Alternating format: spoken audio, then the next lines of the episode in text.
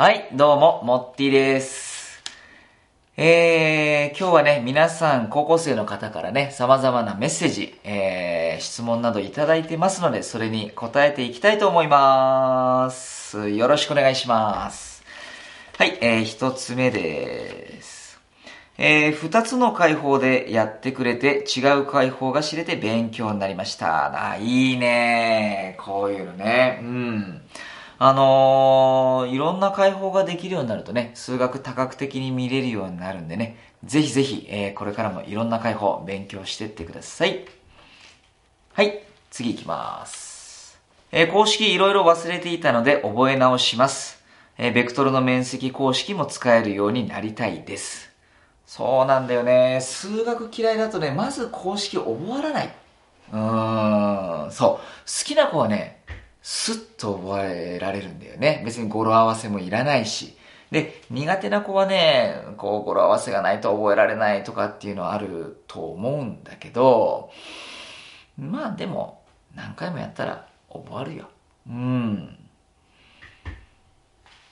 あとは、数学に、そうだね、ちょっとでも興味持つといいかもね。うん。確かに数学苦手だとつまんないかもしんないけど、何でもいいからさ、ちょっとしたことでいいから、えー、面白いな、楽しいなって思えることをね、見つけていけるといいなと思います。えー、僕の授業でもね、そんな授業を展開していける、えー、しようと思ってるので、うん、また皆さんぜひ授業にも参加してください。はい、次です。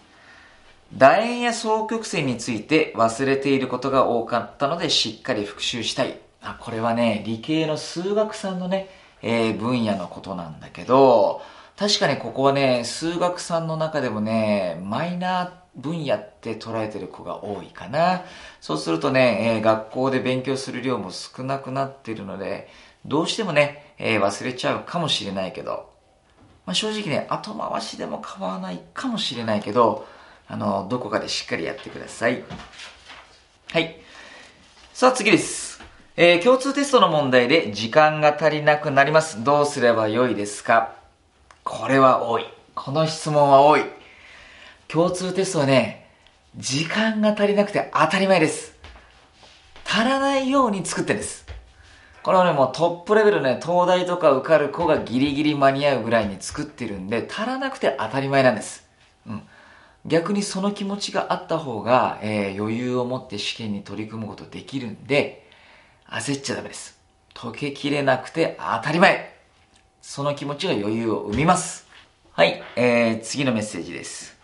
平行線を使って最大の長さを考える方法が分かりました。あ、これはね、授業の中で、あの、機械的に式を立式してやるだけじゃなくて、図形的性質を考えると、計算が省略できて、パッとね、えー、答えが求まるっていうことなんだけど、常にね、あの、どっちの考え方もできるようにしとくっていうのが大事なんだよね。一方だけじゃなくてね、他方、両方できるようにしとくと多角的に数学見れるようになるんで、あの、式だけ、えー、それから、図形だけ、図形だけっていうか、まあ両方ね、できるようにしてください。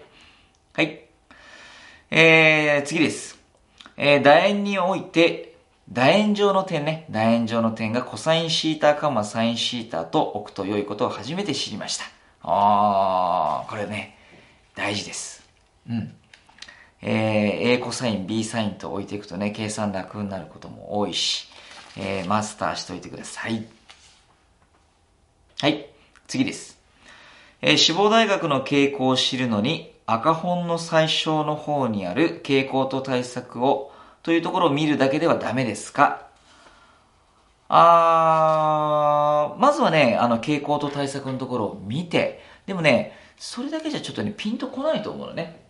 で、その傾向と対策を見て、えー、〇〇大学は、えー、こういう傾向があるよ、へーって思ったら、実際問題を見てごらん。